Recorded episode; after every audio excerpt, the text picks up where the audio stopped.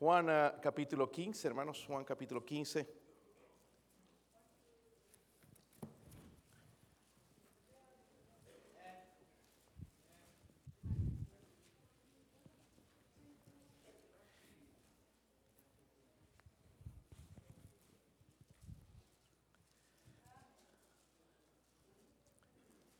Hablamos del Señor, hermanos, pero este versículo nos hace pensar un poquito en qué relación o en qué posición en realidad estamos con Jesús. El versículo 14 dice ahí, ¿lo tienen? Vosotros sois mis, si hacéis lo que yo, esto está hablando Jesucristo. Y la verdad, hermanos, es que mucho de lo que Él manda no lo hacemos.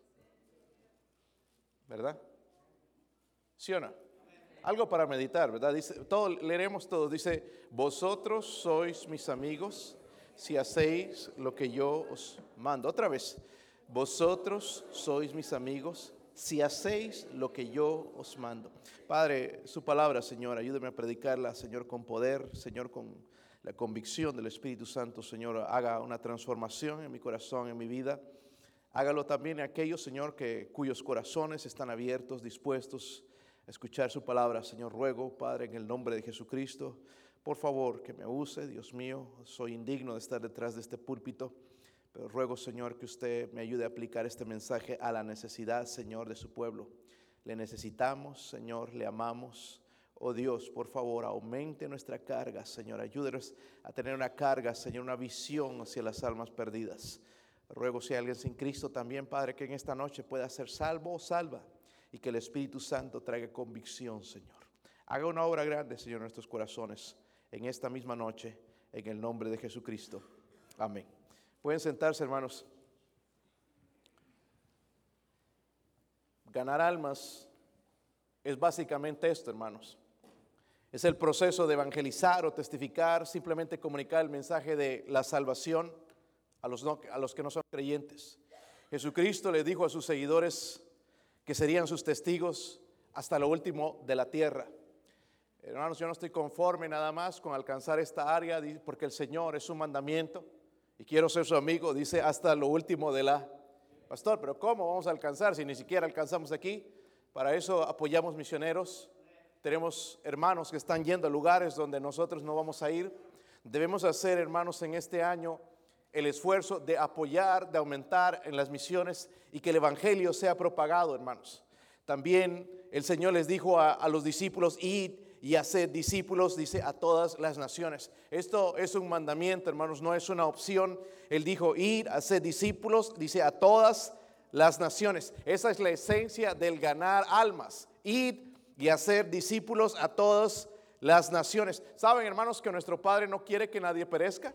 dice que Él quiere que todos procedan al arrepentimiento.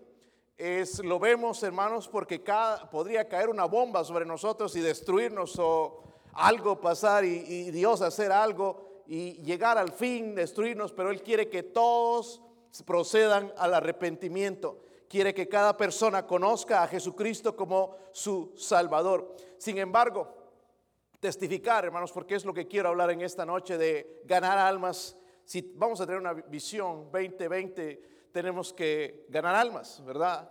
No hay otra manera de hacerlo. Eh, eh, tenemos que alzar los ojos y ver los campos que están blancos, como dice la Biblia, para la ciega. Si vamos a testificar, hermanos, no se trata tanto de lo que hacemos nosotros para el Señor, porque eso es lo que pensamos, sino lo que el Señor va a hacer a través de mí. Y eso es lo lindo, hermanos. Cómo Dios puede usar gente ordinaria gente que no ha ido a la universidad, gente que el mundo consideraría una persona no sabia, no intelectual, pero cómo el Señor puede usarnos para rescatar a una persona, de sacarla del infierno y ponerla, hermanos, en las manos del Señor. Dios puede usarnos a hacer eso. A ver, cada vez que vamos a tocar puertas y ganamos un alma para Cristo, notamos y vemos la presencia de Dios y vemos el poder de Dios y lo que Dios puede hacer a través de nosotros. ¿Verdad? ¿Te imaginaste alguna vez tú si has guiado, un alma a Cristo que lo harías? Recuerdo cuando me convertí a Cristo hace 23 años y veía yo al pastor como él me testificó, primero, agarró y empezó a buscar versículos y digo, wow, ¿cómo sabe en la Biblia y cómo le hace?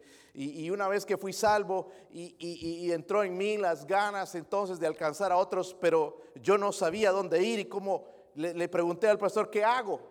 Pues nada más dale tu testimonio por ahora que algo ha pasado en tu vida, que has sido salvo, que, que lo que Dios ha hecho en tu vida. Y aún eso no podía ni compartirlo bien pero me lo llevaba entonces yo con gente que yo conocía y él llevaba su Biblia y, empezaba a abrir y por aquí, por Romanos, por Isaías y por, por, por todos los, toda la Biblia. Dije, ¿cuándo podré hacer eso yo?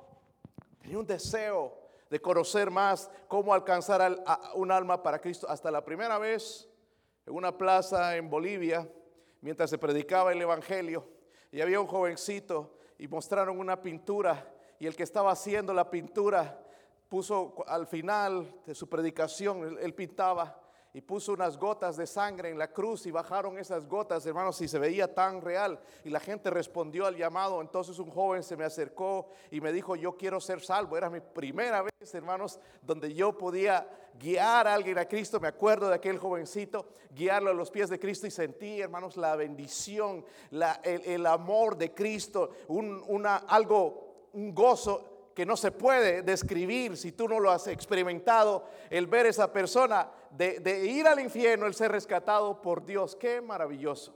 Y de ahí en adelante, hermanos, esa pasión, gracias a Dios, ha crecido y no es lo que debería ser. Necesito más de eso y quiero que el Señor me ayude con eso. Saben, hermanos, más del, o nada más, el 80% de cristianos o el 80% de cristianos no testifica, no ganan almas, solo es quizás un 10% o menos de las personas en la iglesia que sí están convencidos, que sí tienen una carga de compartir el Evangelio. Y nos damos cuenta en nosotros mismos, no tenemos que ir a las estadísticas investigar, nos damos cuenta, hermanos, cuán fríos estamos en cuanto a ganar almas. Pero en este año eso tiene que cambiar. Si no lo hicimos, comencemos con la visión 2020 en este año ganar almas. Yo no sé usted, pero yo quiero empezar bien el año. Yo quiero empezar bien el año. Ay, pastor, yo ya empecé mal. Bueno, déjelo y empecemos, hermanos. Empecemos porque hay una bendición en ganar almas, en encargarte en los negocios de Dios. El negocio de Dios son las almas, no es hacer dinero, no es hacer edificios. El, negocio de Dios, hermanos, son las almas, las preciosas almas que Él vino a alcanzar para su gloria. En Proverbios 11:30 dice la Biblia, el fruto del justo, hay un fruto para el justo, dice es árbol de, pero luego dice, hermanos, el que gana almas es sabio. Wow. Y si queremos sabiduría. Yo no he encontrado, hermanos, mejor bendición, obviamente, estar separado del mundo, porque hay cristianos que así se separan y son bien estrictos, pero no ganan almas y jamás llegan a tener la sabiduría. Si alguien viene a pedir un consejo, no van a saber qué decirle porque no se están preocupando por las almas. Cada vez que vamos y tocamos una puerta, hermanos, es un caso diferente, donde nos encontramos casos de divorcio, casos de drogadicción, casos de alcoholismo, casos de, abuso, casos, hermanos, de religión, de religiosos, pero perdidos. Y cada caso, hermanos, es diferente. Alguien que se quiere quitar la vida, entonces ponemos en práctica algo que nosotros no entendemos, la palabra de Dios. Y Dios nos da y nos ilumina qué aconsejar en ese momento.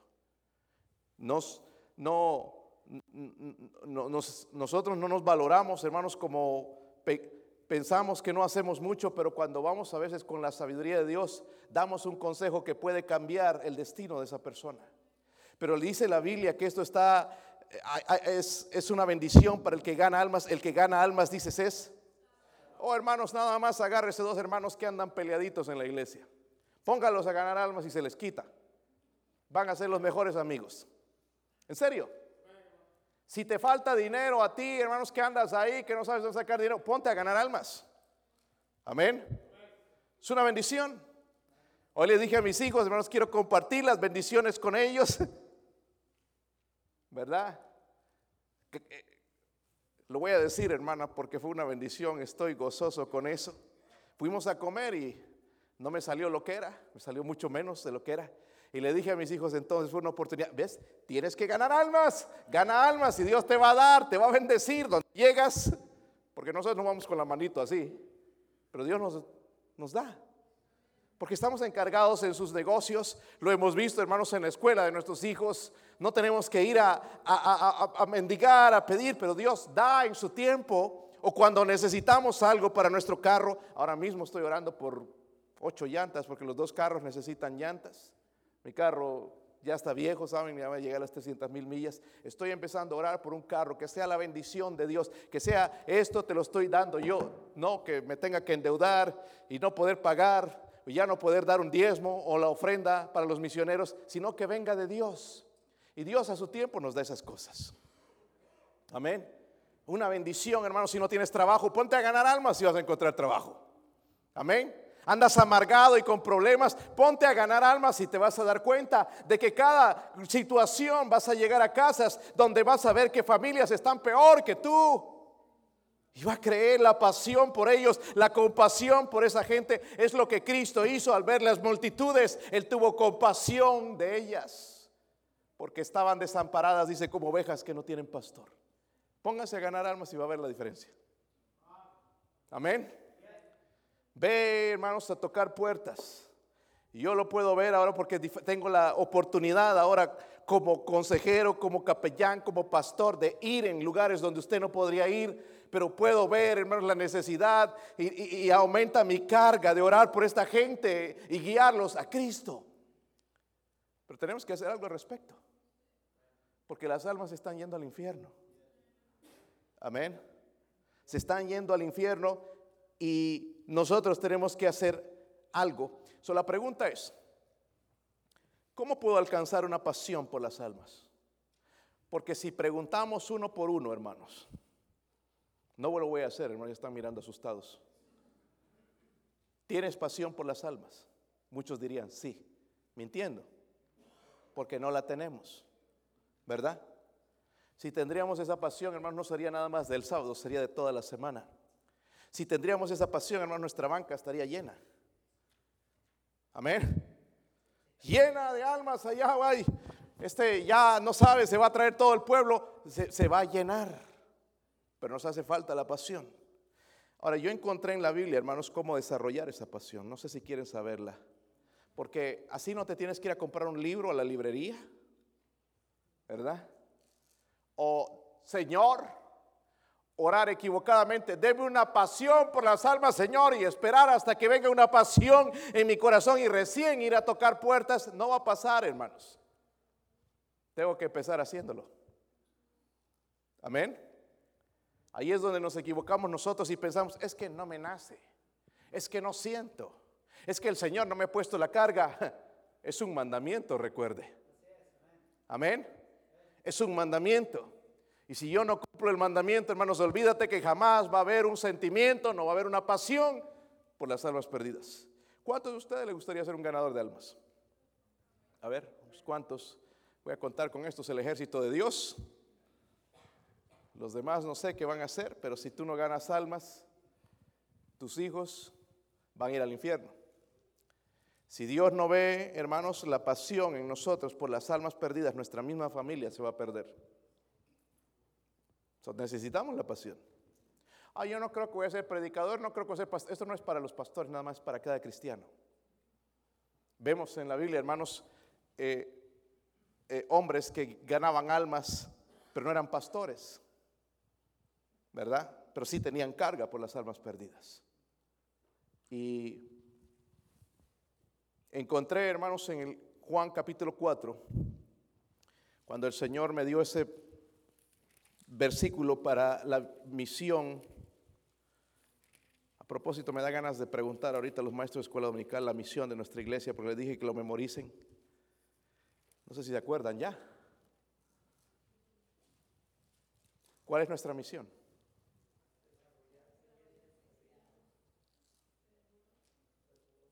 Llenos, dispuestos a Cristo que cambia. Yo no vi a ninguno de ustedes anotar, solo vi al hermano Wayne. Porque nosotros tenemos muy buena memoria. Si no tenemos la misión, no vamos a cumplir la gran comisión. Pero hay una misión en nuestra iglesia. Y está clara, ya no hay dudas de lo que Dios quiere. Juan capítulo 4 entonces, hablando con la mujer samaritana, esta mujer, hermanos, va a enseñar a nosotros hombres a ganar almas. Qué vergüenza. Estamos hablando de una mujer samaritana, no una judía. Miren el versículo 29. Versículo 29. ¿Lo tienen? ¿Sí, hermanos, lo tienen o no? Si algo que me molesta es gente callada que no dice nada, no sé si saben o están escuchando, no, ¿lo tienen o no? Ok, dice ahí el versículo 29. 29 les dije, ¿verdad? Juan 4, versículo 29. So ya más o menos conocen la historia, después voy a tratar de entrar un poquito en algunos detalles, pero ustedes ya la conocen, la, el alma que el Señor guió a Cristo aquí en Samaria. El versículo 29 dice, venid, ver a un hombre que me ha dicho todo cuanto he hecho, ¿no será este el Cristo? ¿Cómo puedo yo desarrollar, hermanos, una pasión por las almas sabiendo que en mí no van a ser, en mi carne jamás van a ser? Tiene que venir de parte de Dios. Amén. Pero sí hay unas cosas que nosotros tenemos que ver en el momento que fuimos salvos. Y esta mujer lo primero que descubrió es su verdadera, ¿qué? Su verdadera identidad. Porque hermanos, Jesucristo es el mejor ganador de almas. Amén. No fue Dele Moody, no fue ninguno de estos hombres, fue, fue Jesucristo. No fue Pablo, a pesar de ser un tremendo predicador, un tremendo ganador de almas, no fue él, no fue Pedro también, a pesar de que tres mil personas fueron salvas en el día de Pentecostés, luego en otra ocasión cinco mil personas fueron salvas, el mejor ganador de almas es el Señor Jesucristo. Y vemos aquí la manera en que Él va a guiar a Cristo a, estas, a esta mujer perdida. Note, pero Él primero va a descubrir algo en la mujer que va a despertar la sed, porque recuerden que ella iba por agua, ¿verdad? ¿Sí o no? Nosotros vamos a la tienda a veces por algo, por las, cocas, ¿verdad? Pero habrá algo, hermanos, que nos, nos da más sed que las cocas. Esta mujer iba por el agua es física, ¿verdad? Pero entonces Dios tenía que despertar una sed. Y es nuestro problema, hermanos, cuando vamos a ganar almas, les hablamos y les hablamos y le hablamos y nunca hemos despertado la sed espiritual en ellos. De una necesidad. Y, podemos ver que el Señor sí hizo eso. Pero miren cómo despertó la sed en el versículo 16. Versículo 16, lo que dice ahí. Jesús le dijo, ya le estaba hablando, ¿verdad? De, que Él era el agua de vida. Dice, ve, llama tú, ¿qué?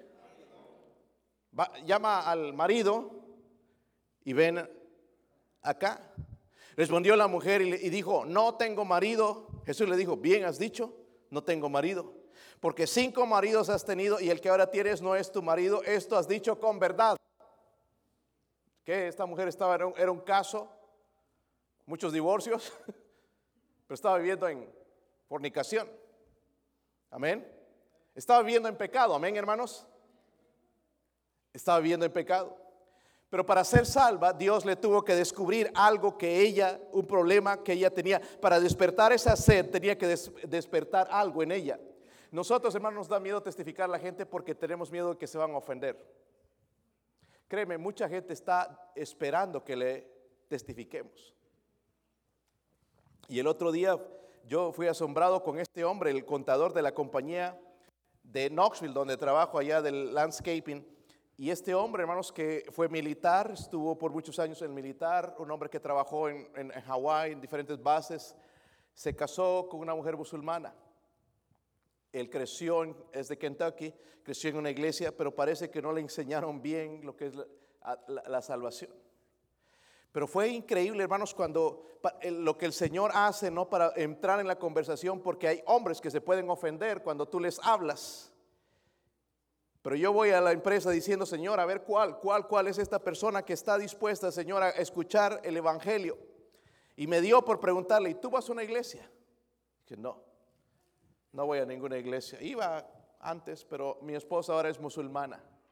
Y la verdad me dice entonces que yo creo que todas las religiones tienen algo de verdad y que Dios va a honrar esa verdad y que todos van a salvarse. ¿Y será eso cierto, hermanos? No, ¿verdad? Suena bonito, pero está sinceramente equivocado. Fue sincero, pero está sinceramente equivocado. Pero pensé, hermanos, este contador, este hombre que hace mucho dinero aquí, se va a ofender. No se ofendió, hermanos, fue la puerta abierta para compartir el Evangelio con él. Amén. Ahora, lo que yo le mostré, hermanos, porque leí un versículo del Corán que habla de que Jesucristo resucitó, no Mahoma. Y mira, si Jesucristo resucitó no es solamente un profeta, Él es más que un profeta, Él es Dios. Y ahí se cortó la conversación porque usted sabe, ahí está ocupada la gente. Pero yo tengo la puerta abierta para llevar el Evangelio. Alguien que pensaría que se puede ofender porque su esposa es musulmana y hablarle de Cristo. Hermano, la gente está esperando, a veces muchos de ellos, que les hablemos de Cristo. Amén. Y así estaba esta mujer, dice el Señor que le era necesario pasar por Samaria y entendemos un poquito el contexto, porque los judíos aborrecían a los samaritanos, se iban a dar la vuelta todo para ir de Jerusalén a Galilea, se daban toda una vuelta en vez de ir directo y más corto, pero no querían ni ver a los samaritanos, pero para Jesús dice que era necesario, porque era un alma perdida. Y gloria a Dios, un día vamos a ver a esa mujer samaritana en el cielo. Amén. Pero luego de entender la condición, ella va a compartir su nueva identidad. Miren el versículo 29 que leímos.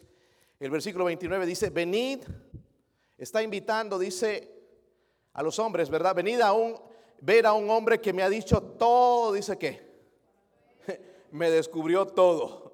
Ella sabía lo que era ahora, era una pecadora, pero con un nuevo Salvador. Amén. ¿No será este el Cristo, el Salvador? Y fue a hablar a, los hombres, ¿verdad? ¿Saben, hermanos, cuál es nuestro problema? ¿Por qué no compartimos el Evangelio muchas veces? Porque ni nosotros mismos nos conocemos. ¿Sí o no? No nos conocemos, pensamos que estamos correctos, pero no nos conocemos en realidad. Y esta mujer tuvo que conocerse. Por ejemplo, si yo le preguntara a usted, o si usted me preguntara a mí, ¿quién es Adolfo Burdet? Ah, pues es el pastor de la iglesia. No, no. ¿Quién es Adolfo Burdet? Yo le podría decir a usted, fue una persona que hace 23 años recibió a Cristo. Yo soy un hijo de Dios. Soy salvo, voy al cielo, voy a la gloria. No estoy con dudas. Soy un hijo de Dios. Soy rescatado con la sangre de Cristo. Yo ve, ya ve mi identidad. Soy un hijo de Dios. Amén. Nosotros no pensamos así. Si supiéramos, hermanos, que somos hijos de Dios, entonces nos sería más fácil compartir el Evangelio. Y es lo que esta mujer entendió, hermanos. Entendió su condición pecadora, cinco maridos, y ahora el que tenía no era su marido, estaba bien en pecado, pero conoció al Redentor, conoció al Salvador, sabía que sus pecados fueron perdonados. Ahora, entonces este hombre sabe todo de mí, soy una nueva criatura, no me puedo quedar callada, voy a ir a la ciudad y voy a hablar a los hombres. No me puedo quedar callada con, porque fue por el agua y Dice la Biblia, hermanos, que dejó su cántaro por ahí. Ya no llevó agua. Seguramente los niños allá se quedaron, ay, el agua, la leche. Nunca llegó. Porque tenía un nuevo propósito, una nueva identidad. Era esa mujer samaritana salva, hija de Dios, que quería compartir ahora las buenas nuevas con los demás. ¿Entienden lo que estoy diciendo? No compartimos el Evangelio, hermanos, porque no nos conocemos. ¿Sabe que Pablo dijo quién era él? También él tenía su identidad. Dijo, Jesús, mi Señor, por amor del cual lo he perdido todo. Y dice, lo tengo por basura. Él veía que Dios era lo más importante en su vida. Él entendió que tenía una nueva identidad. Ya no era ese Pablo, el estudioso, el doctor en la ley. Era el Hijo de Dios, deseoso de compartir las buenas nuevas. Juan el Bautista dijo, viene tras mí el que es más poderoso que yo Mucha gente veía a Juan el Bautista como un tremendo profeta. Imagínense haber conocido a Juan el Bautista. Hombre que predicaba poderoso, hermanos, la gente venía en multitudes a bautizarse, pero él dijo, hay uno más poderoso que yo y no soy digno de desatar la correa del calzado. Él, él reconoció que había uno más poderoso que él. Sí, en él estaba el poder de Dios, pero conocía que había uno más poderoso que él, era su Salvador Jesucristo. Entonces, hermanos, necesitamos conocer lo que somos. ¿Quién eres? Me gustaría preguntar con tu nombre y tu apellido, ¿quién eres? Ah, pues yo soy de allá de la, sierra, del rancho. No, no es eso. ¿Quién eres? Somos hijos del rey, ¿verdad? Somos hijos de Dios. Soy, a veces cantamos, soy un hijo del rey. Eso es lo que somos, ¿verdad, hermanos? ¿Sí o no? Y tenemos esa identidad, tenemos esa nueva identidad. No la teníamos antes, no teníamos esa seguridad. No podríamos ir a la gente a hablarle de algo que no conocemos, pero ahora conocemos al Salvador, conocemos al Redentor, conocemos a Cristo. Ya no hay excusa, ya nos conocemos nosotros. Pero esos pecados pasados, hermanos, quedaron borrados, quedaron en el pasado, pero ahora soy un hijo de Dios. Amén. Es por eso que muchos no compartimos, hermanos. Ah, no, pues yo soy sinvergüenza, no sé hablar, no sé, tímido, no, no puedo hablar. Somos hijos del rey. Amén. Es lo que Moisés pensaba y mire cómo Dios lo usó. Amén. ¿Quién es usted? Allá en Segunda de Corintios, quiero que vayan para allá. Segunda de Corintios 5.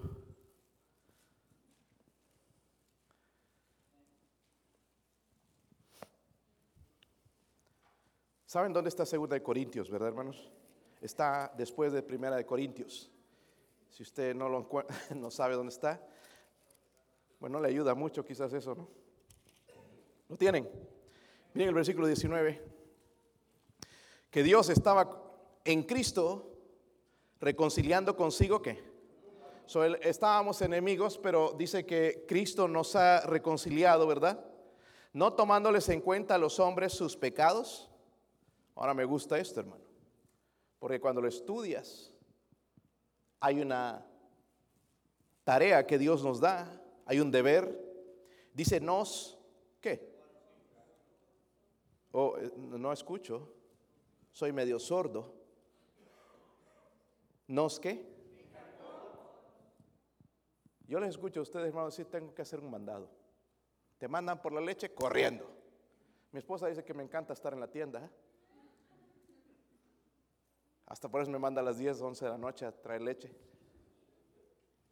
Pero dice que Él nos encargó. Amén. Pero es algo que nosotros no hacemos. Mire lo que dice ahí, nos encargó a nosotros. ¿Quiénes son esos nosotros? Nosotros sinvergüenzas. Nos encargó a nosotros la palabra de la... Qué tremendo privilegio.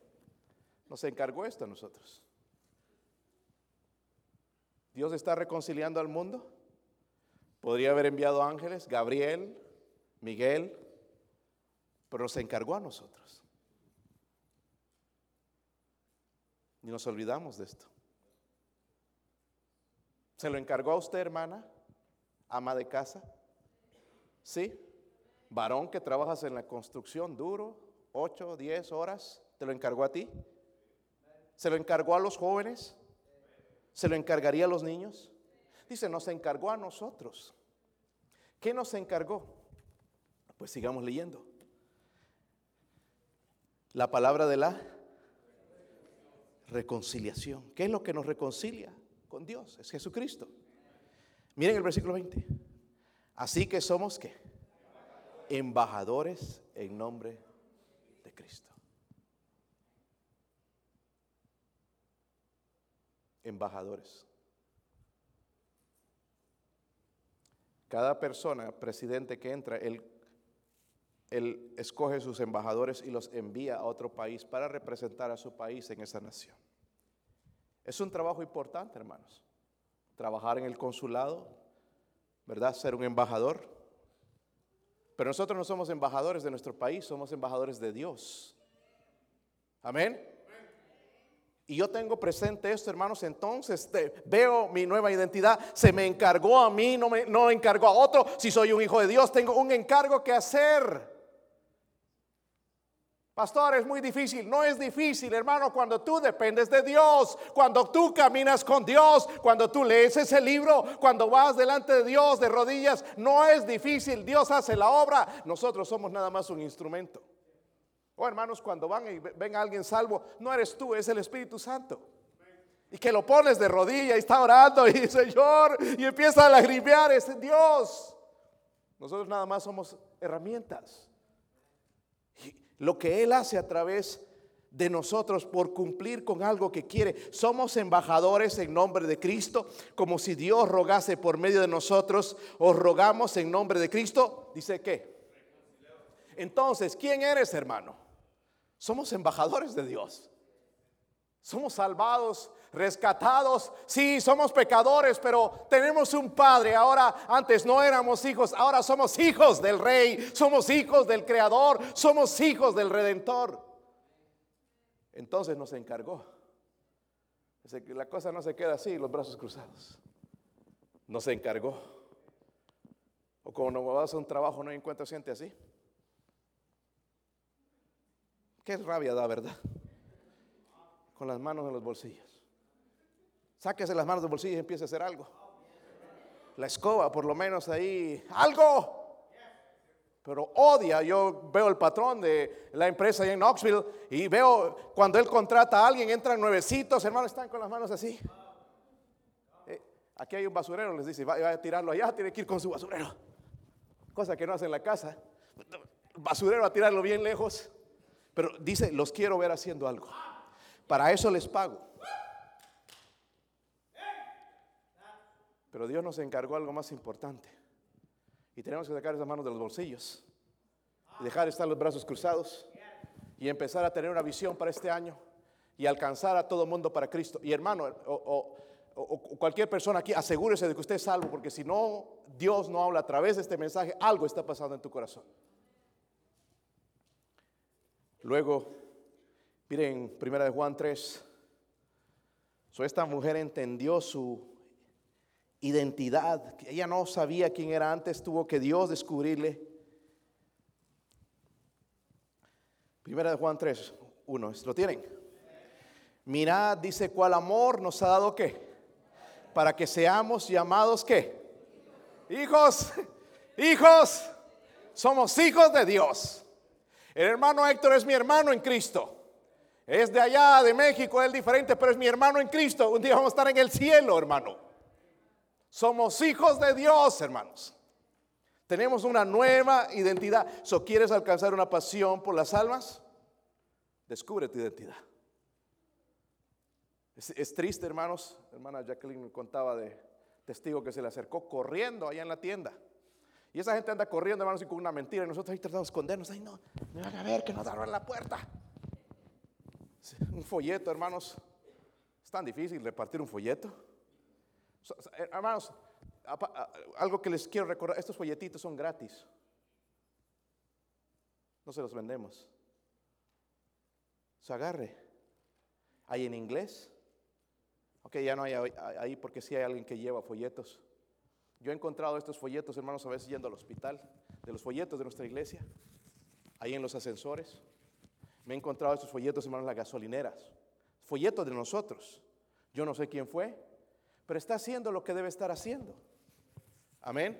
Una persona, hermanos, que una vez nos llamó aquí a la iglesia, un americano, y nos dejó un mensaje y dijo, gracias por el folleto que dejaron en la puerta de, de mi casa, gracias por haber dejado eso.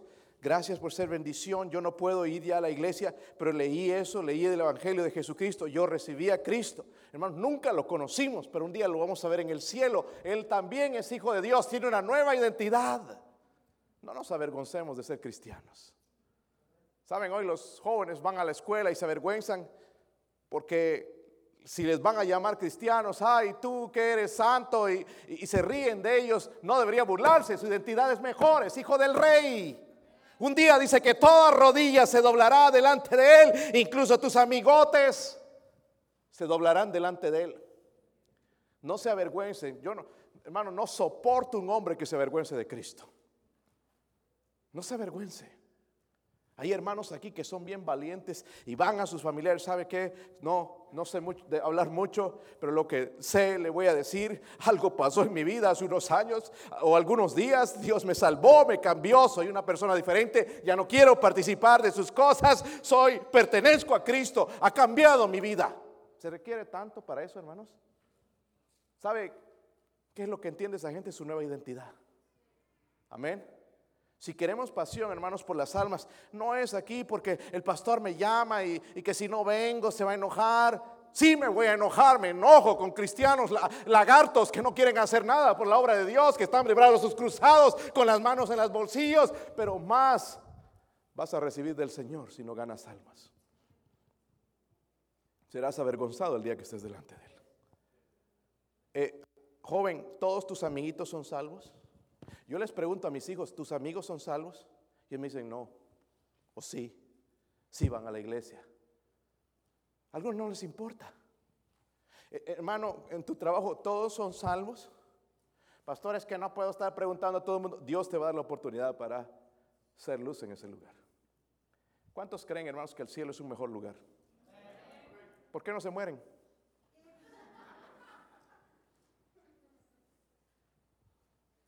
Si quieren les damos chicharrón hoy.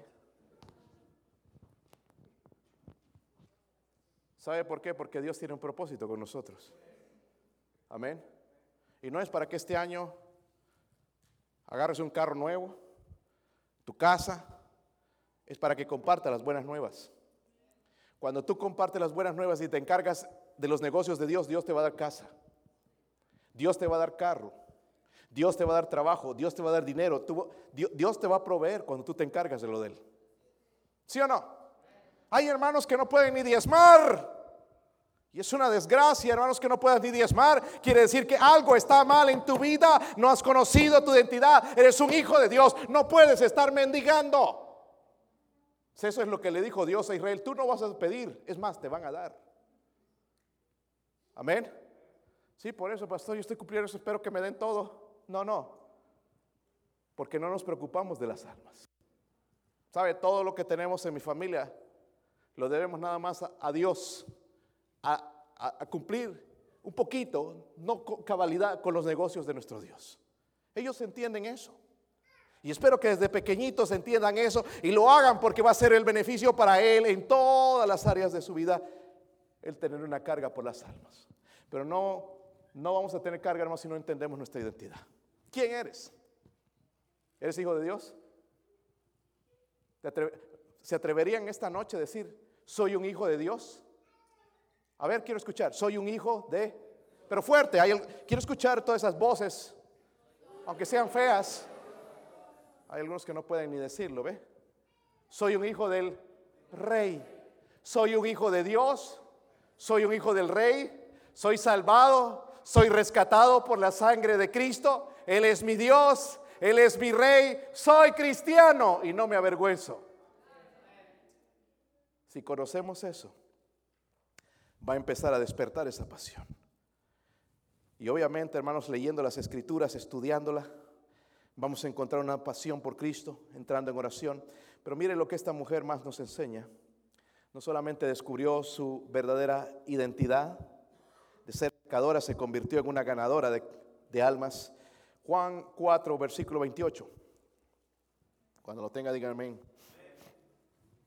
Si saben dónde está eso, hermanos. Algunos no, no, no les veo que abren la Biblia. Versículo 28 les dije, ¿verdad? Mire, mire esto, hermanos. Entonces la mujer dejó su ¿qué? Cántaro y fue donde?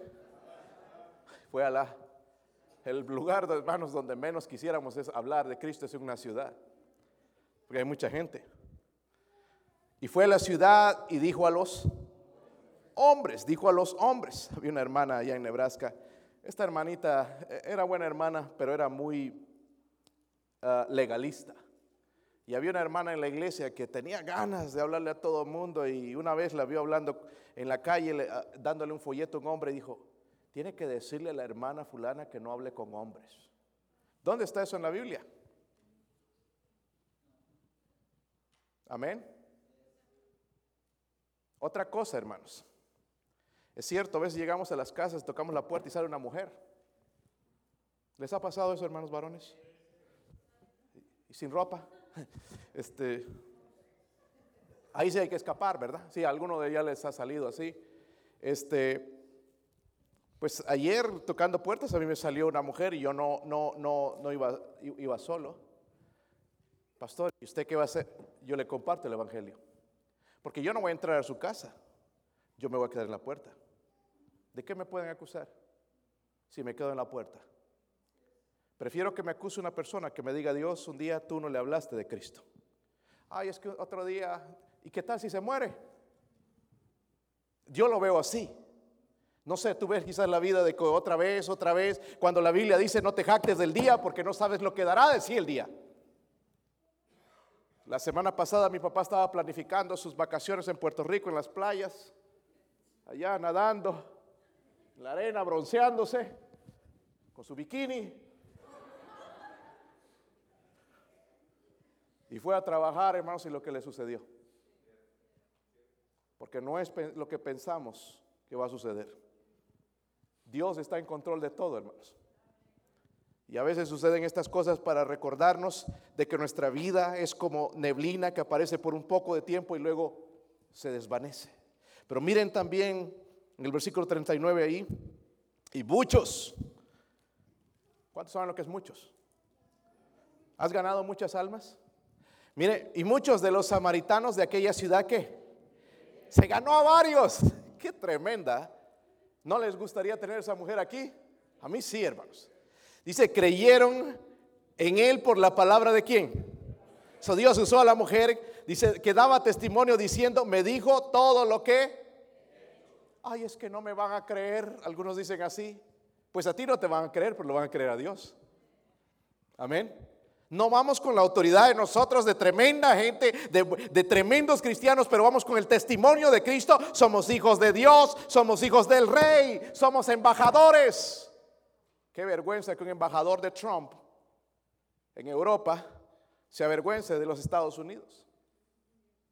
Él tiene que estar apoyando a su presidente. Aunque se equivoque, haga lo correcto, no haga lo correcto, él tiene que decir, mi presidente está apoyando en ese lugar, ¿verdad? Y nosotros, hermanos, somos embajadores de alguien que es perfecto, de Dios. Miren el versículo 42. Dice ahí, y decían a la mujer, ya no creemos solamente por tu dicho, porque nosotros mismos hemos oído y sabemos que verdaderamente este es el Salvador del mundo, el Cristo. Allá está esta mujer, hermanos, quizás simpaticona, yo no sé, pero había tenido cinco maridos y el que ahora tenía no era su marido mal testimonio, ¿sí o no? Mal testimonio, pero los hombres entonces se reunieron ahí el montón y escucharon y ella les dijo, este hombre me dijo esto, es el Mesías, eh, algo sucedió en mi vida, yo fui por agua, pero ya no quiero esa agua, ella, él me ha llenado de una sed espiritual, hasta se me quitó la sed, como el día que fuiste salvo, ni querías ir a comer, ¿verdad?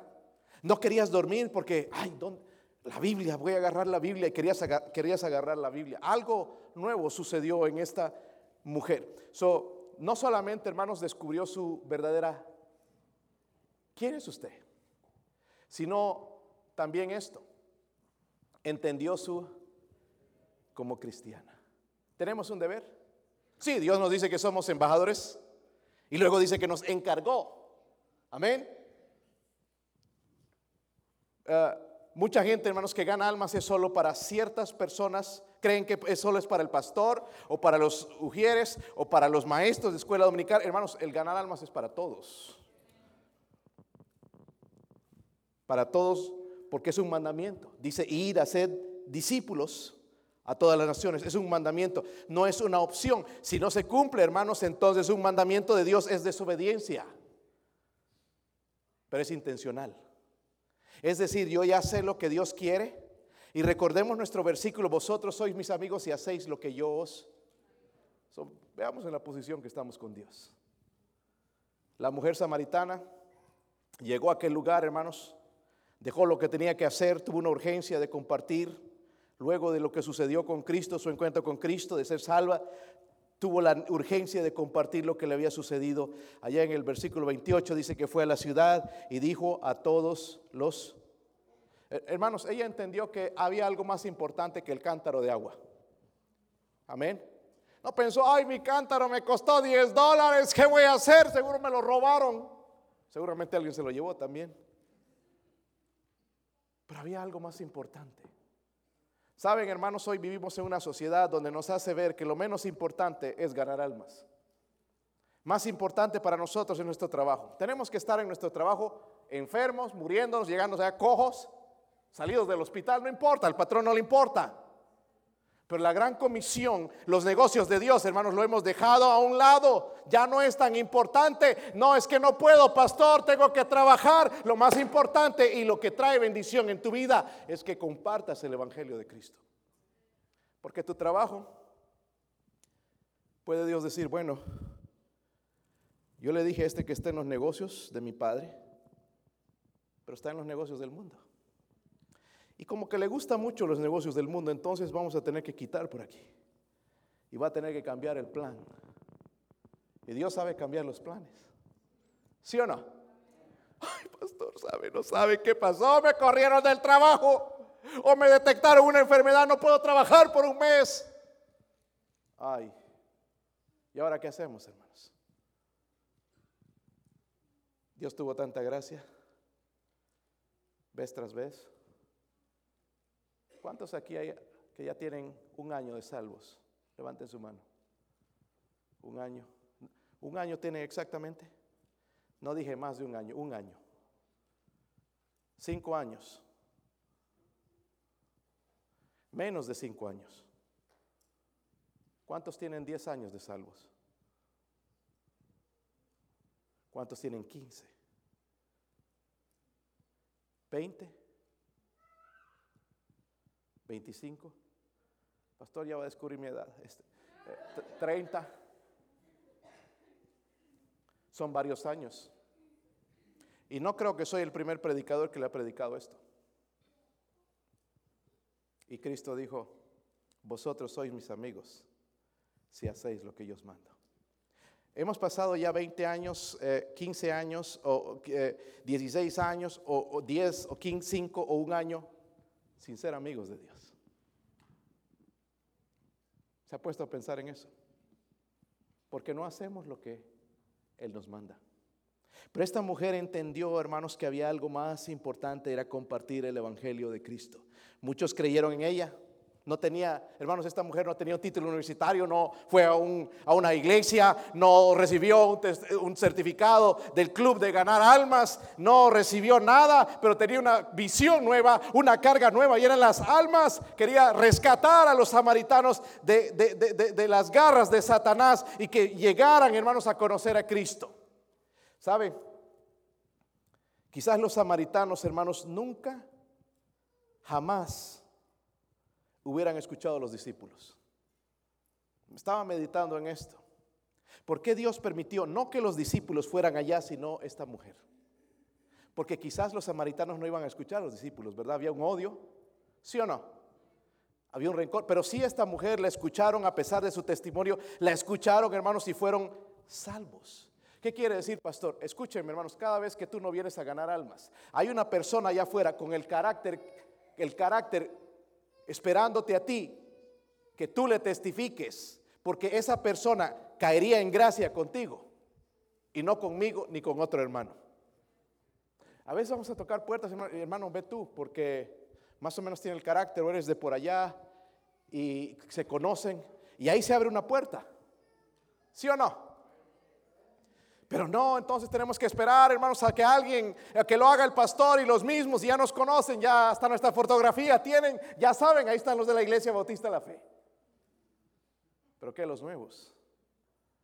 ¿Por qué Dios no puede, por qué no dejas que Dios use tu carácter, tu carisma, si es que hay alguna, tu identidad? Y Dios es lo que usó a esta mujer. Miren el versículo 42. Versículo 42 otra vez. Dice, y decían a la mujer, ya no creemos solamente por tú, porque nosotros mismos que despertó también una sed en ellos, ¿verdad? Fueron a escuchar el Evangelio, las buenas noticias, se convirtieron. Ahora estaban listos para bautizarse, ir a la iglesia, cantar cánticos, dar sus diezmos. Ahora estaban listos. Pero tuvo que alguien despertar esa sed en ellos.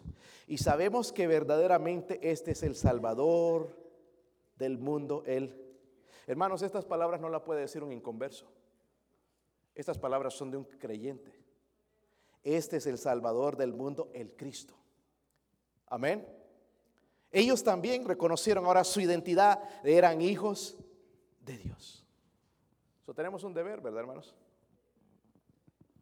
La mujer samaritana, hermanos, con todo el testimonio, nosotros seguramente en nuestro legalismo la apartaríamos. Le diríamos a nuestra familia, no te juntes con la chusma. Mira el testimonio que tiene esta mujer, seis hombres ya pasaron por ahí, ah, no, no, no, no. Mira, mi amor, no te acerques a esa mujer. Esta tiene ojo alegre. Estaríamos dudando de ella. Pero Dios la cambió y la transformó. Y la hizo una tremenda ganadora. Dice que muchos, hermanos, ¿cuántas almas has guiado en tus 20 años, en tus 10 años, en tus 5 años, en tu un año de salvo? ¿Cuántas almas? Está en un día, hermanos, muchos, dice, creyeron en Cristo. ¿Saben por qué? Porque no esperaba hacer lo que Dios decía, sino que Dios la use a ella como un instrumento. Pero obviamente tuvo que descubrir su verdadera identidad. Ahora soy diferente. Soy hijo de Dios. Hermano, vamos a dejar que este mundo nos aplaste a nosotros como cristianos. Se burlen de nosotros. Vamos a dejar eso. Porque es lo que hacen los, el mundo, ¿verdad? Se burlan de nosotros, ah, este es cristianito, este va a la iglesia, miren, este no, este es aleluya, este carga Biblia. Nos vamos a dejar humillar con eso. Somos hijos del rey. Tengamos esa identidad, hermanos, que el Señor nos ha dado. Pero no solamente entender eso, sino nuestro deber. Una vez, hermanos, que ella fue salva, dejó el cántaro, dejó de lado lo que ella iba, encontró algo diferente, algo mejor en su vida y fue y lo compartió con otros. ¿Sería posible que este año hiciéramos algo? Haz esto, hermano. Hermanos, yo les di una clase de ganar almas por muchos meses. No hay excusa. Hay algunos que se han graduado del instituto. Eh, no hay excusa. Es muy difícil pasar un folleto. ¿Por qué no lo hacemos? Si no es difícil. ¿Ah? Yo pregunto a los hermanos cuál es el mejor restaurante mexicano, ¿ya saben cuál es? Oh, vaya ya. Y hablan, ah, tremendo, ahí la carne. chuparse los dedos, está del pie, pastor. ¿Saben? Y con algo que es mejor, ¿por qué no lo hacemos? ¿Mm? Es muy difícil dejar uno, esto es una gasolinera. Hay inglés, español. Oh, pastor, es que este no, eh, un pecado que hemos caído a veces, hermanos. Es, no, es que ahí son americanos. ¿Y los americanos necesitan a Cristo? Hoy en día necesitan más que los hispanos. Los americanos conocieron una vez, pero están bien perdidos, muchos de ellos. Vamos a hacer algo. O pastor, para eso le pagamos. Bueno, pues pague más entonces, porque es bastante trabajo. Pero si lo hacemos todos, vamos a ver los resultados. En la iglesia, pastor, lo que usted quiere es una iglesia llena, yo no, no me gusta, me incomoda, ya no encuentro ni asiento. Pobrecito de usted si es esa persona. Lo que yo quiero que encuentres, hermanos, es la bendición que la familia Burdeta ha encontrado. Que nosotros sabemos que todo lo que tenemos viene de Dios. Que las puertas, cuando necesitábamos casa, ahí estaba el Señor. Ya no saben, hermanos, eh, yo no tenía ni siquiera crédito para comprar una casa, vendimos las de allá y después me dicen que ya no tenía crédito porque estaba en otro lugar y no tenía el tiempo suficiente. Y wow, y mi esposa ya sabe, ¿qué vamos a hacer ahora? Pues vamos a vivir en un cuartito. ya habíamos vendido la casa. Y el Señor nos probó por ahí, buscando casas, buscando por aquí, buscando por allá. Y cuando llegamos a este lugar, que es nuestra casa ahora, entré, oh, nos gustó la casa. Y el Señor me dijo, esta es. Pero durante todo ese tiempo, hermanos, yo no tenía crédito. Y luego, me, bueno, te vamos, ¿sabes qué? Vamos a hacer una excepción contigo y te vamos a dar 70 mil dólares. La casa costaba más de eso, el doble. Y bueno, Señor, nos olvidamos de eso. No, esta casa es para ti. Seguimos orando. Le dije al, al que nos estaba ayudando a buscar casa y me dijo, tú no sabes con quién estás. ya tenía cara de, como que de, que sí la iba a conseguir él. Y bueno, seguimos orando, hermanos, y después me llamó el, del banco el, o el de los préstamos y me dijo, ¿sabes qué? Te hemos doblado, puedes comprar esa casa que tú quieres. ¡Oh! ¡Wow, Señor! Gloria a Dios, tremenda noticia. Pues después resulta que vinieron los de la aseguranza. Hermano Mejía sabe esto. Y, pues los ex dueños habían recibido dinero para cambiar el techo.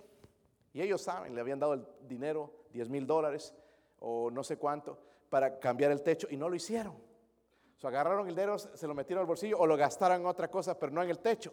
Y la aseguranza me dijo, ninguna aseguranza te va a asegurar la casa por el techo. Que cambiar el techo.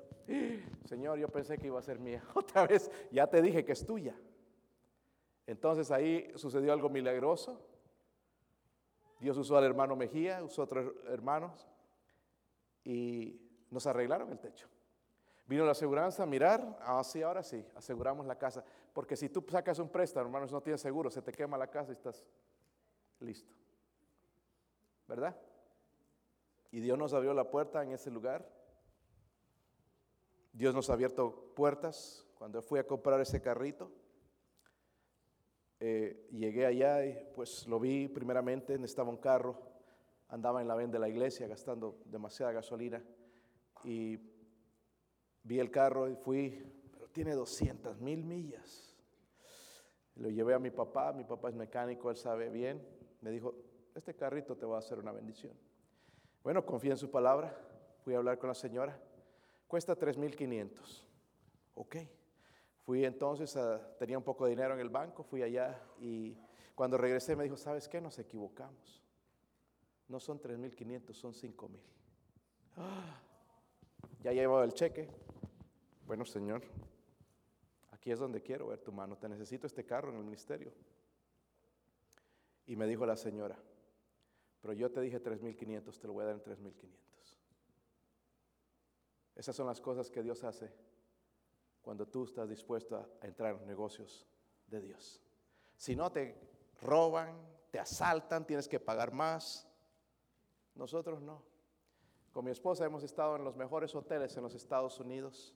Hemos tenido últimamente la oportunidad de estar en el mejor, uno de los mejores hoteles del mundo, allá en Puerto Rico. Son cosas, hermanos, que Dios hace. Y miren, nosotros ni teníamos, ni el, se soñábamos, obviamente, pero jamás lo podremos hacer. Y Dios lo hace. Amén. Voy a hoteles de cinco estrellas a veces, hermanos, y está todo pagado. Una tremenda bendición lo que Dios ha hecho y lo que mis hijos están mirando. La escuela he recibido a veces, hermanos, ayudas de tres mil, de, de, cuatro mil dólares a veces. Alguien que ha pagado por, por mis hijos. Dígame si no vale la pena servir al Señor. Por eso sigo creyendo esto voy a seguir saliendo y tratar de ganarme. Yo ya estoy orando por el martes, mis primeras visitas allá, que el Señor ya esté preparando un alma para compartirle a Cristo. Ya mañana a ver si que llego al doctor a, mi papá, al doctor también. Aunque el doctor parece que es cristiano, pero no, tenemos que salir de dudas y, y entrarle. Amén. Todo el mundo tiene que saber de esto. Una visión. Pero esta mujer nos enseña, descubrió primeramente su identidad. ¿Quién es usted? ¿Es un hijo de Dios? ¿Por qué se avergüenza entonces?